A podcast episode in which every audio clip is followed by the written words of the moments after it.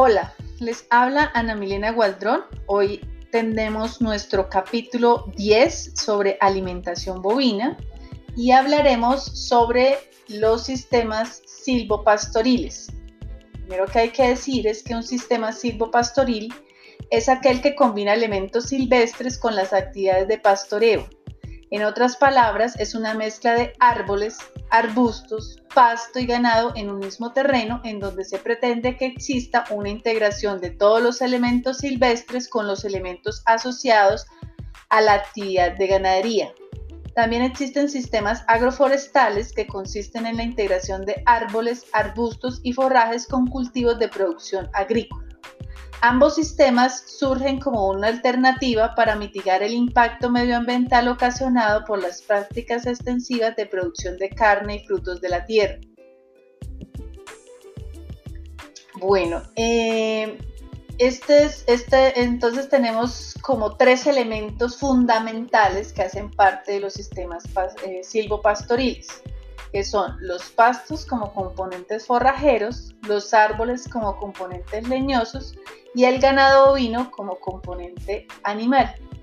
En un sistema silvopastoril, todos los componentes, tanto silvestres como de ganadería, se organizan de manera inteligente, buscando siempre que prevalezca una armonía ecológica y económica entre ambas partes.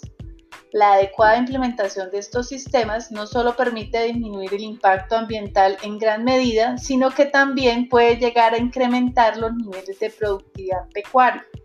Es importante diseñar de manera inteligente el sistema silvopastoril, pues debe evitarse que se creen interferencias entre los componentes silvestres y de pastoreo. Por ejemplo, no deben sembrarse plantas que puedan enfermar o lastimar el ganado o árboles que traigan la presencia de otros animales que puedan molestar a los bovinos.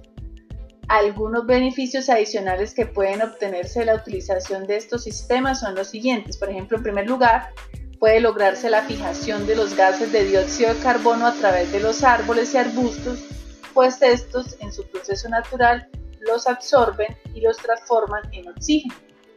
Por esta razón funcionan como sumideros de carbono depositando el gas en su tejido leñoso o en el suelo, evitando que se eleve a la atmósfera y se caliente. Eh, se encuentra también que la utilización de los sistemas silvopastoriles permiten la conservación de la biodiversidad, pues favorecen la formación de hábitats naturales para otros animales de la zona, logrando establecer como un ecosistema que vive en armonía con un sistema de producción ganadera. Especialmente se favorecen a las especies de aves e invertebrados junto con diferentes especies de plantas forestales. La presencia de árboles en un terreno de ganadería junto con la acción de sus raíces en el, en el subsuelo mejora de manera considerable la absorción y el flujo de agua bajo la tierra, el efecto de absorción del suelo se reduce en gran medida y la retención de agua en las raíces contribuye a incrementar la productividad de la tierra. Los árboles forrajeros y plantas leguminosas mejoran las propiedades del suelo, pues restituyen el nitrógeno presente en este y adicionalmente las raíces de los árboles reciclan los nutrientes del subsuelo en donde el pasto no alcanza a llegar. La presencia de árboles en los, potreros de ganado generan zonas de sombra para los animales, lo que regula su temperatura e incentiva a una mayor ingesta de forraje, aumentando así la productividad de leche y el ritmo de ganancia del peso. A la organización de árboles y arbustos en un terreno de pastoreo se le denomina arreglo silvopastoril. Existen diferentes arreglos y cada uno de estos pretende alcanzar diferentes objetivos para, el productor. A continuación, les voy a describir algunos arreglos silvopastoriles que son muy eh, usados comúnmente.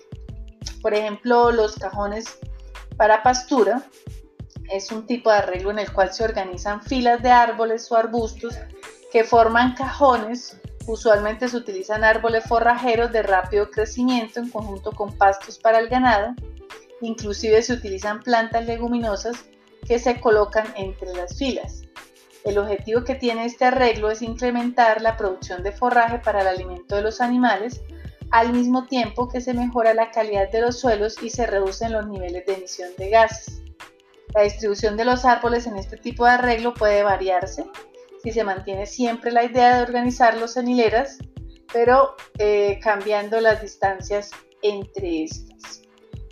También eh, hay hilera simple de baja intensidad.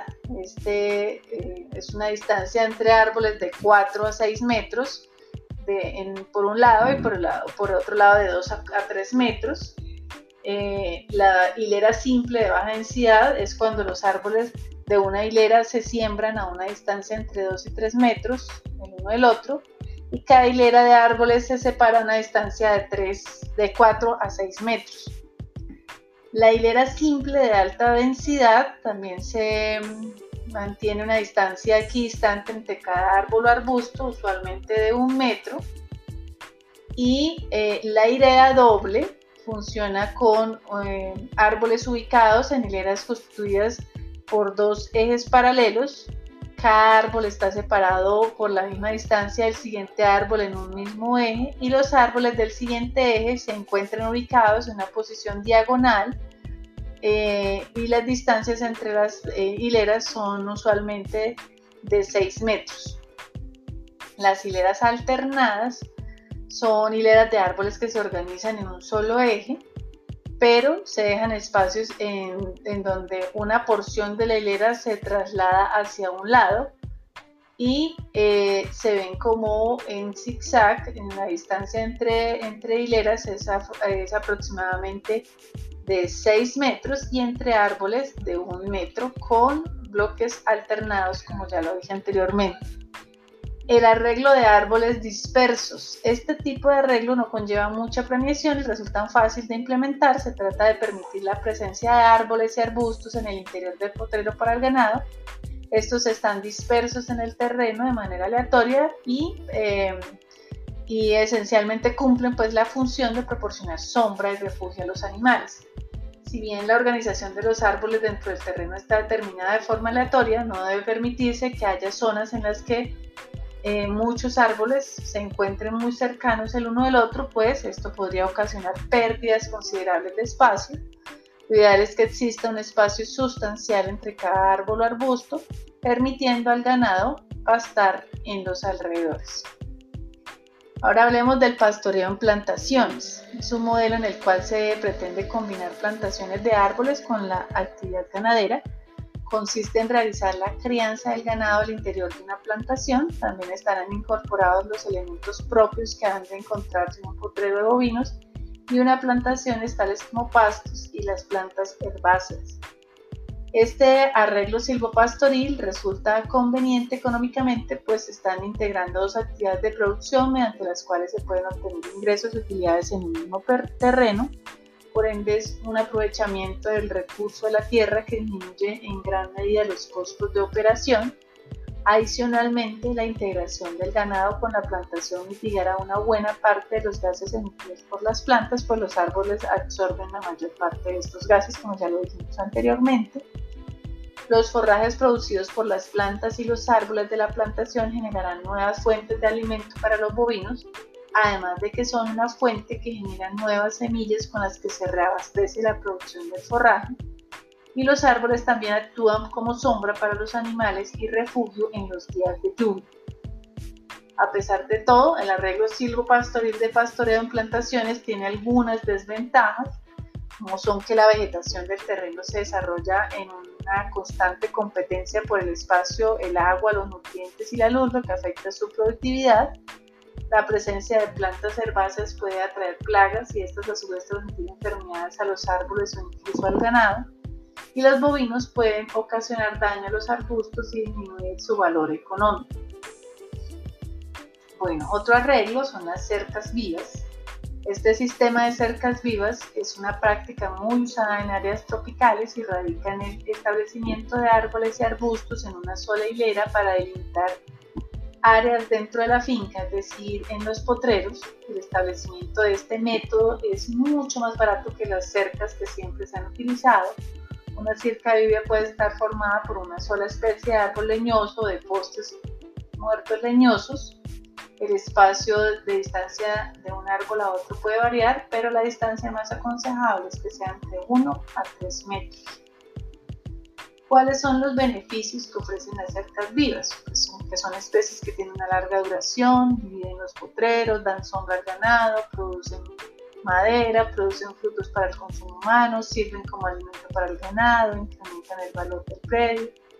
Y los beneficios ambientales, que sirven como cortafuegos, reducen la presión sobre los bosques, el aire es más saludable, mantienen y mejoran los suelos, aumentan la presencia de diferentes tipos de animales y embellecen el entorno de la finca. es importante. Hay eh, dos tipos de cercas vivas, una cerca viva simple y una cerca viva multistratos. Las cercas vivas pueden clasificarse de esta manera y las simples están compuestas por especies que pueden ser matarratón, guayabo común, ciruela de usito, pachote, árboles que, se pueden eh, podar cada dos años los multistratos están formados por dos o tres especies eh, para que generen mayor cobertura en un año. Pueden ser maderables, frutales, forrajeros, ornamentales y medicinales. Estos árboles ayudan a albergar especies silvestres que se refugian en ellos. Casi siempre son de dos alturas. El tipo de cercas vive multistrato es la técnica más usada, pues al combinarse varias especies arbóreas garantizan variedad de frutos para el consumo. Además ofrece un lugar seguro para nidos de aves y proporciona alimentos para todo el año. Claro que eh, en una finca se pueden combinar cercas vivas simples con cercas multistratos. Además, este tipo de sistemas pueden generar un ingreso adicional para el productor y para seleccionar las especies de las cercas vivas deben tenerse en cuenta seis condiciones. Primero, que se debe utilizar especies de la zona o adaptadas a esto. Segundo, seleccionar especies que le representen una rentabilidad para la finca en el mercado. Tercero, seleccionar muy bien la especie para que no vaya a ser tóxica para el animal. Cuarto, que sean de especies de uso múltiple, es decir, de madera, leña y forraje. Quinto, que haya una buena disponibilidad del material a propagar, plántulas o estacas. Sexto, seleccionar las especies que pueden dar albergue a animales silvestres y además que provean alimento. También eh, podemos hablar en los sistemas silvopastoriles de las barreras rompevientos. Las barreras rompevientos consisten en hileras de árboles o arbustos distribuidos según su altura máxima, ubicados en contraposición a la dirección del viento. Estos forman una barrera que cumple la función de disminuir la velocidad con la que el viento golpea las zonas de cultivo pastoreo, lo cual se hace para evitar que se lastimen las plantas y que el suelo sufra el fenómeno de erosión eólica. Para hacer la distribución del arreglo de árboles debe tenerse en cuenta varios factores. En primer lugar, es necesario tener detallada la topografía del terreno y tratar de aprovechar las zonas que presenten algún tipo de elevación. Debe conocerse bien la dirección en la que sopla el viento y planear la ubicación de las barreras en oposición a esta. Además, es necesario que los árboles plantados alcancen la altura requerida para proteger el cultivo, por lo que es importante seleccionar bien la especie del árbol que se va a plantar. Para lograr un buen efecto de protección es conveniente utilizar varias barreras de tamaño diferente al mismo tiempo, ubicadas una junto a la otra de manera paralela y ordenarlas según su altura de mayor a menor. Esto con la finalidad de que el viento no colisione directamente una pared plana, sino que evite tocar el cultivo al chocar con la barrera en forma de escalera. Entre las ventajas de las barreras rompeviento están que ayudan a proteger el ganado del viento proporcionándole sombra, proporcionan un microclima propio para el desarrollo vegetal, ayudan a mejorar la humedad en el suelo, ayudan a proteger la calidad de las cosechas, ayudan a establecer límites entre predios, son lugares de diversidad biológica animal y vegetal. Entre las especies utilizadas como barreras de rompimientos están la leucaena, el matarratón, madre cacao, cacahuati y el gandú. También dentro de los sistemas silvopastoriles tenemos las barreras vivas, que son cultivos que se siembran en las laderas para evitar la erosión. Esta técnica ayuda a la conservación del suelo y del agua para que actúen como barreras que se deben sembrar de manera tupida en sur. La importancia de esta práctica es que ayudan a retener la tierra dejando pasar el agua que cae. Su aprovechamiento es variado, pues proporcionan alimento para animales, humanos ayudan al mejoramiento del suelo. Ayudan a que el suelo no pierda su fertilidad porque evita la erosión y retiene el agua. Y las especies sembradas dependen de la región. Las más usadas son caña de azúcar, banano, té de limón, piña, entre otros. Bueno, hasta aquí llegamos a nuestro capítulo 10, en el cual eh, conversamos sobre los sistemas silvopastoriles. Les habló Ana Milena Cuadro.